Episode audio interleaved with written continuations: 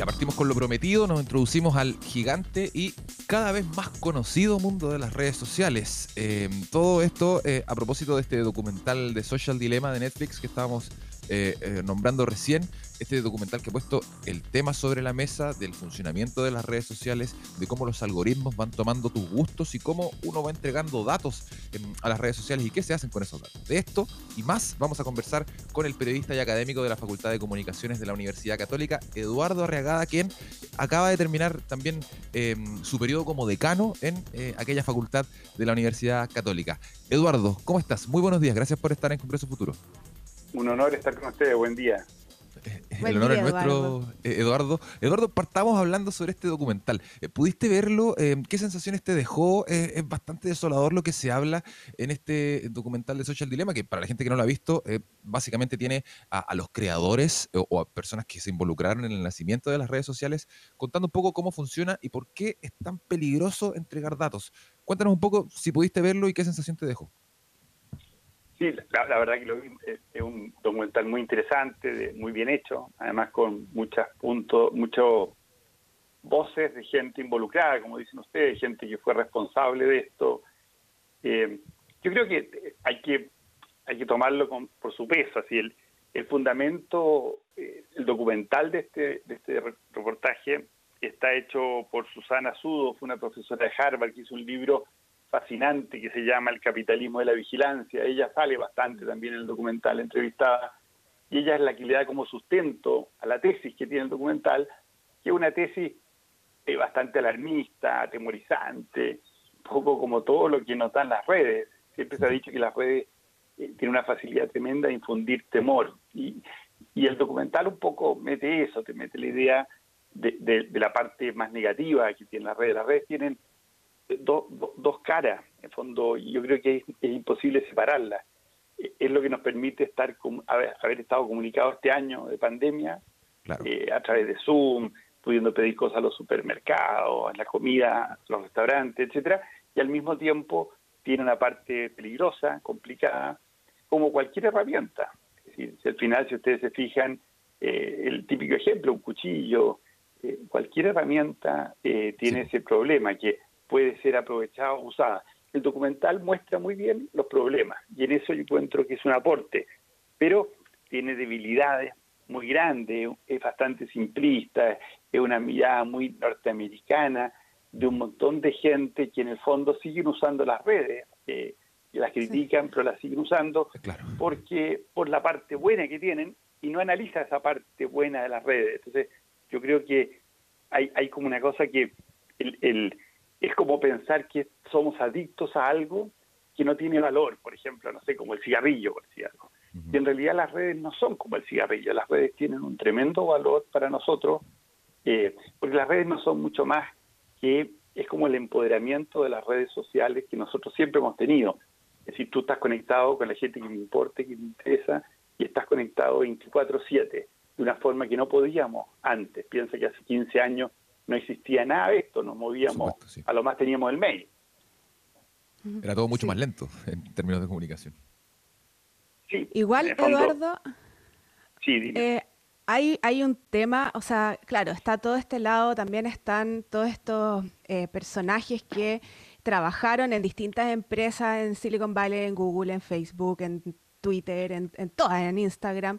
También hace un tiempo atrás eh, salieron eh, reportajes en New York Times escritos sobre estos mismos em, tecnócratas, tecnólogos de Silicon Valley que estaban prohibiéndole a sus hijos tener cualquier tipo de tecnología, tener pantallas, entrar a las redes sociales y eso de alguna manera igual uno o sea, se empieza a preguntar como qué es lo que pasa que los mismos creadores de, esto, de estas empresas no quieren que sus hijos se acerquen a sus propias creaciones. También me imagino que debe haber una lucha de egos increíble en términos del negocio y cosas que se deben estar peleando. Debe haber un montón de cosas ahí. Pero en el, en el documental es interesante donde ellos hablan de, este, de esta vulnerabilidad psicológica que explota las redes sociales, de, de, que es capaz ahora de que pueden manipular un poco la conducta y las emociones.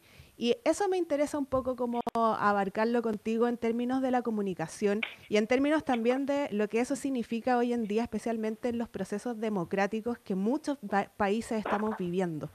¿Qué, ¿Qué te parece eso? Yo creo que es evidente que entre los peligros más grandes que tiene esta herramienta es que puede ser, por un lado, mal usada por los usuarios en general.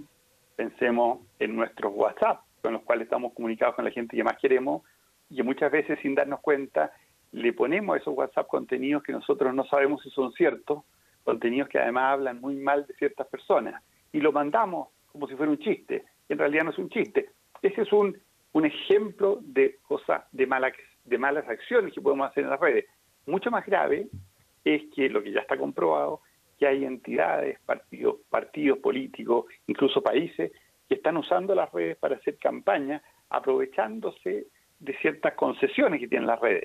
Y en esto, una de las cosas más delicadas es que en las redes sociales hay como, eh, las redes te pueden mandar mensajes a microgrupos, a grupos que pueden ser muy vulnerables a ciertas creencias. Por ejemplo, imagínate personas muy fanáticas de alguna idea, tú la puedes empezar a bombardear con mentiras que profundizan en ese fanatismo mm. y se crean eh, mayores temores, todavía mayores temores. Eh, pensemos en que nunca en la historia de la humanidad ha habido más terraplanistas, más eh, antivacunas. Imagínense lo grave que son los antivacunas en un contexto en que si queremos salir de la pandemia, en algún momento Chile va a tener que lograr vacunar a casi el 70% de su población. Y en las redes aparece mucha información falsa sobre los peligros de las vacunas en general. yo creo que, por supuesto, hay que estar tremendamente alerta y esa es la parte valiosa que tiene este documental. Yo creo que es muy bueno que los padres revisen este documental y piensen un poco cómo están usando esta herramienta ellos, sus hijos, lo conversen. Eduardo, em, colgándome un poquito de lo que te preguntaba la Maca respecto a este proceso eh, eh, de democratización que vamos a vivir en, octubre, em, y respecto del surgimiento de grupos eh, que promueven el odio o grupos que son anticiencia en redes sociales principalmente, ¿existe conocimiento o existe algún estudio de cómo se extrapola la realidad de las redes sociales a la realidad del mundo real? Valga la redundancia, en el sentido de que em, uno puede ver en redes sociales que eh, hay hashtags a veces que se, se, instalan en Twitter como antivacunas, qué sé yo, terraplanistas, em, pero en realidad son eh, bots o son muy poca gente la que está detrás de eso. ¿Existe conocimiento de em, la relación que hay entre la realidad de Twitter y la realidad del mundo? yo creo que no es poca gente, es el drama. Sí. Eh, si uno mira, ¿qué es lo bonito de esto? Que estamos todos conectados eh, Nikola Tesla decía que el sueño, y cuando a él le preguntaron qué es lo que te motiva a ti a tu invento, era el inventor de la radio, de la corriente alterna, y él dijo, mira, lo que me motiva es que todos tenemos, que los que tienen conocimiento se comuniquen con los que no tienen conocimiento. Y él adelantó en 1923, en un momento cada uno en un bolsillo de nuestra chaqueta vamos a tener un dispositivo que nos va a conectar a todos como un gran cerebro conectado. Esa idea, que es tan bonita, tan ilusionante, que motivaba a Tesla, tiene una falla, una debilidad y es que estas autopistas perfectas que nos conectan a todos eh, tienen caminos de ida y vuelta. Y por esas autopistas están pasando mentiras. Mentiras que llegan a mucha gente y que están dañando a la gente porque llegan a gente muy vulnerable. Nosotros como seres humanos, nuestro cerebro funciona eh, reforzando lo que creemos permanentemente. Es decir, tú tiendes a creer, eh, tú tiendes a creer de lo que te dicen lo que refuerza tus anteriores creencias. Entonces las personas que tienen ciertas vulnerabilidades, por ejemplo, les han mentido, le han convencido, por ejemplo, del terraplanismo, en las redes sociales encuentran un lugar ideal donde distenderse, porque encuentran a mucha gente que piensa igual que ellos. Y las redes te conectan solo con esa gente y, no te dejan ver a gente que te puede discutir esas ideas. Por eso es importante. Y, y la Maca decía una cosa muy relevante, que es el tema de las elecciones. Nosotros enfrentamos ahora una elección donde eh, por ejemplo, el mismo plebiscito de, octubre, qué peligroso es, eh, una de las características que tienen las redes es que eh, permiten infundir temor. Y acá hay temores que pueden ser infundidos, como por ejemplo el tema del contagio, de fondo. Entonces, es muy delicado en este momento que no nos defendamos. Y en ese sentido, yo creo que hay que hacer muchas cosas. Una de las más importantes es lo que está haciendo, por ejemplo, el CERVEL hoy, con las redes más importantes. Por ejemplo, hace poco supimos que Facebook eh, hizo un acuerdo con el CERVEL y va a poner en disposición de todas las personas interesadas, incluido todos ustedes, los periodistas, eh, una biblioteca con toda la publicidad que se haga en Facebook ah, desde el 6 de agosto en adelante. Entonces, nosotros, aunque sean 5 mil pesos, si alguien pone un poco de dinero en favor de una campaña, y las vamos a poder revisar. Vamos a poder revisar antes, pero además las vamos a poder revisar después y vamos a poder ver en qué se gastó la plata, qué mensajes se usaron. Y eso nos evita mensajes de odio, mensajes falsos, eh, campañas. Por lo menos no es que las evite, pero las combate. Yo creo que acá el desafío es que nosotros tenemos que aprender a usar esta herramienta y aprender a defendernos del abuso. Eh, y yo creo que eso es clave en lo que ustedes están preguntando. Sí, sin duda, la transparencia es lo que, lo que se ha buscado un poco y que se creía que, se iba a lograr hasta un punto que empezaron a aparecer todas estas eh, fake news y explotó el, tema de fake news. En ese sentido, eh, ¿qué tan importante es la educación digital hoy en día para que todos logremos tener acceso a la información y también porque estamos en esta situación de que, de que, claro, muchas personas no creen absolutamente en nada de lo que le dice, sea, sea verdadero o falso, o sea, simplemente ya no creo. Entonces, em, es, es, difícil porque de alguna manera uno necesita ciertas guías eh, en qué medios creer, pero los medios tradicionales también han caído en errores, entonces Em, está un poco en medio del desastre y hmm. eh, quizás sería bueno eh, ordenar, reorganizar y quizás educarnos digitalmente. Pienso. yo creo que estamos frente a un tema que eh, hay que pensar que esto, esto afecta a nuestras comunicaciones y que es lo que nos define como seres humanos, somos seres sociales. Hay, hay mm. mucha gente que mira estas cosas desde la sorpresa porque no la entienden bien, entonces dice, mira, nos hemos hecho adictos a los dispositivos móviles o a los apps una determinada aplicación. En realidad somos adictos a otras personas, somos seres sociales. Se habló lo mismo del teléfono. Yo he leído mucha literatura catastrofista cuando nace el teléfono. Se decía que por culpa del teléfono... La tele y la radio. Lo mismo, pero el teléfono fue muy grave porque se decía, mira, no vamos a hablar más con la gente porque vamos a estar siempre comunicados por teléfono. Y no se dan cuenta que hemos multiplicado las formas de hablar. Con las redes pasa lo mismo. Tú con tu WhatsApp estás conectado permanentemente con gente que vive en la, en la otro lado del mundo y como si estuvieran juntos y están conversando sobre lo que van a comer ese día. Eso no se podía hacer antes. Esa es la cara buena del tema. fondo, lo que nosotros tenemos que hacer es cómo educamos a la gente a aprovechar esto, a ser más conscientes de las cosas que se pueden hacer. Porque hay una oportunidad tremenda. Hay gente en la política chilena, por ejemplo, miremos, no sé, la diferencia entre un ministro como el ministro Briones y los otros ministros está en que el ministro Briones está aprovechando bien este espacio, haciendo hilo explicativo, no, no basta con decir cosas, con, con hablar, hay que explicar, hay que oír, hay que, en el fondo, la gracia está en hacer feedback. Es decir, no, no da lo mismo un empresario como Andrónico Luxi o un político como Joaquín Lavín, eh, Jadue. Ustedes se fijan que son personas que están mm. usando mejor estos espacios. Yo creo que parte de la educación es aprovechar estos espacios para aprender, porque ¿qué es lo nuevo que tiene lugar? Antes, el mundo donde nosotros nos criamos, la misma radio cooperativa, es parte de una, de una dinámica, de una, lógica de uno a miles. Tú mandas un mensaje y se lo mandas a miles de personas. Lo nuevo ahora es que esta gente que oye esos mensajes conversa entre ellos en forma también publicada, también grabada, también trazable. Tú puedes recuperar esos mensajes, puedes mandárselo a miles de personas sin intermediación de un medio tradicional. Eso es como lo nuevo. Y en esa conversación tenemos que entender que hay que aprender a usar esa conversación. Es decir, cuando tú llamas por teléfono, tú pescas el teléfono y la otra persona no para de hablar y no te deja intervenir, es una conversación muy desagradable. Tú, lo, valioso de un teléfono es que tú hablas y la otra persona te contesta. Lo mismo pasa en las redes sociales. La gente tiene que aprender a usar ese espacio con sus características, que son generar conversaciones. Y eso es parte de la educación que tú hablas.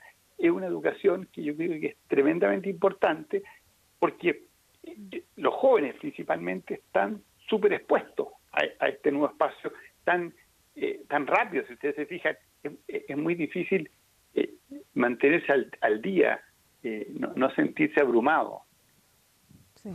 Quiero quedarme con esa última parte de tu respuesta, Eduardo, porque em, precisamente los jóvenes estaban enfrentando una situación bien particular con las redes sociales. Em, ya están instaladas, lo sabemos, eh, ya se han entregado datos personales, eh, lo sabemos. Eh, nos queda seguir avanzando y seguir estudiando cómo va penetrando esta tecnología en, la humanidad en general.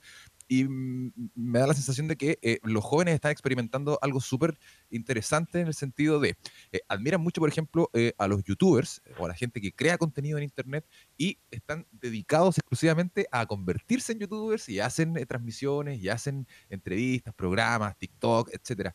Em, eh, eh, eh, podría, podríamos llamar que esta época, podríamos decir que esta época es quizás el inicio de una era que va de la mano con las redes sociales y que los humanos, las personas que están experimentando ahora, jóvenes en las redes sociales, van a tener distintas miradas y distintas formas de relacionarse en el futuro, ¿no, Eduardo? es un momento importante para el estudio de las redes sociales, ¿no?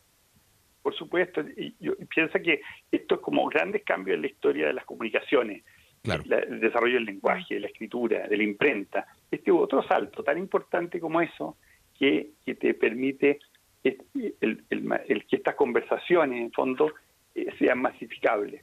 Eh, estamos pasando de este mundo de mensaje unívoco, así que tú, tú mandabas el mensaje y la gente era como un espectador que se sentaba y oía lo que te ponían, a un mensaje eh, de ida y vuelta. Y eso tiene cosas fascinantes como también tiene peligro, un poco lo que alerta Susana Subo cuando habla de este capitalismo de la vigilancia, porque hay un negocio, hay una gran una economía atrás de esto que está aprovechándose de, lo que está sucediendo, toda esta información que se graba, la está aprovechando para vendernos, eh, para predecir nuestro comportamiento. Y aquí entran cosas como que son desafíos, como por ejemplo, ¿qué regulación tiene que tener el Estado ante estos espacios? Y, yo creo que aquí es muy fácil perderse, porque si fuera por los políticos, la mayor parte de ellos preferirían volver a, la televisión por cable, donde ellos dominaban, tenían sus canales especiales, y, acabar con esta cuestión como una mala pesadilla, porque ellos han perdido el protagonismo que tenían. Entonces hay que tener cuidado que esos políticos, muchas veces inexpertos, definan la regulación. El, el, mismo Mark Zuckerberg promueve la regulación y dice una frase que yo la encuentro muy buena. Él dice que los gobiernos tienen que adoptar una, y dice una sensible y bien informada regulación. Porque cuando tú tratas de prohibir el uso de la herramienta en malos sentidos, también puedes prohibir el uso bueno de la herramienta. Es decir, los mismos coaches que ahora están usando mucho este documental del dilema de las redes y alertan que hay que salirse de Twitter y hay que salirse de Facebook y sacar la notificación, etcétera, esas mismas personas siguen usando Uber, siguen conectándose por Zoom, y seguir usando todas las ventajas que tiene esto. Entonces, el, yo creo que está, estoy completamente de acuerdo contigo que estamos en un momento clave. La investigación que se va a poder hacer sobre los dolores de la sociedad es tremenda. Si pensemos nosotros mismos en Chile, no se explica el 18 de octubre sin las redes sociales, sin la masificación de los dispositivos móviles donde estas redes se, se, transmiten. No, no había ni una posibilidad de pensar una tormenta perfecta como fue la protesta de octubre, que ha permitido que dolores que estaban en la sociedad chilena por siglos se manifestaran y se mostraran. Antes pasó con el feminismo, el clericalismo, el, machi el machismo en el fondo, pero también clasismo, racismo, una serie de cosas que baja, teníamos escondidas bajo la alfombra en nuestro sistema, de repente en estas conversaciones sociales han salido hacia afuera. Y, y, el resultado de todo esto es el proceso constitucional que viene ahora, que vamos a empezar en octubre. Entonces, yo creo que hay que ver esto como por los dos lados. Tiene muchos riesgos, evidentemente, y hay que enfrentar esos riesgos, y para eso hay parte que tiene que ver con legislación, otra parte tenemos que hacerla cada uno de nosotros, como decías tú, educando, y hay otra parte que tiene que ser hecha en, en acuerdo con las empresas, con estas empresas, estas grandes plataformas que, como muestra Susana Sudoff, eh, eh, estas plataformas lo que hacen es que rentabilizan sacan dinero de predecir nuestro comportamiento. Entonces, no es que a nosotros, ellos les interese nuestro... En el video aparece como que nos estuvieran examinando uno a uno. En realidad es, una, es una forma, un formato que tiene visual, cinematográfico, mostrar la idea del algoritmo. Pero lo que hacen realmente esta gente es que tratan de definir a qué tipo de personaje de consumo cabemos, somos parte, y para poder mandarnos información y para poder vender a una empresa, por ejemplo, mira, este grupo de personas están con una disposición tremenda a comprar ropa de, de tales características y se lo venden a empresas que pueden ofrecerle ropa a esas personas. Ahí está, eh, Eduardo Barregada hablándonos sobre eh, la importancia de conocer el manejo de las redes sociales, de educarse también y de regular sobre todo. Eh, es urgente regular, acá en Chile al menos, sobre el uso y el abuso de estos datos y de cómo también se van distribuyendo y de para qué se están usando también, si es que se están haciendo negocio o no. Hay que saberlo y hay que regular con urgencia en nuestro país. Eduardo Arriagada, periodista y académico de la Facultad de Comunicaciones de la Universidad Católica, conversando con Congreso Futuro sobre el mundo de las redes sociales, el apasionante mundo de las redes sociales. Eduardo, te mandamos un gran abrazo.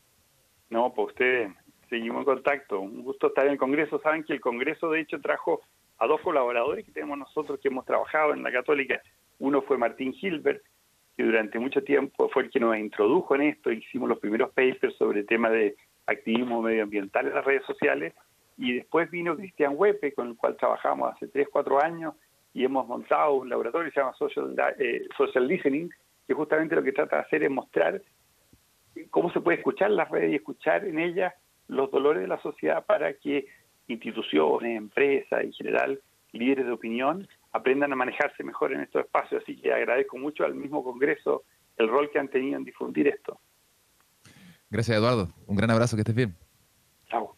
Chao. Gracias.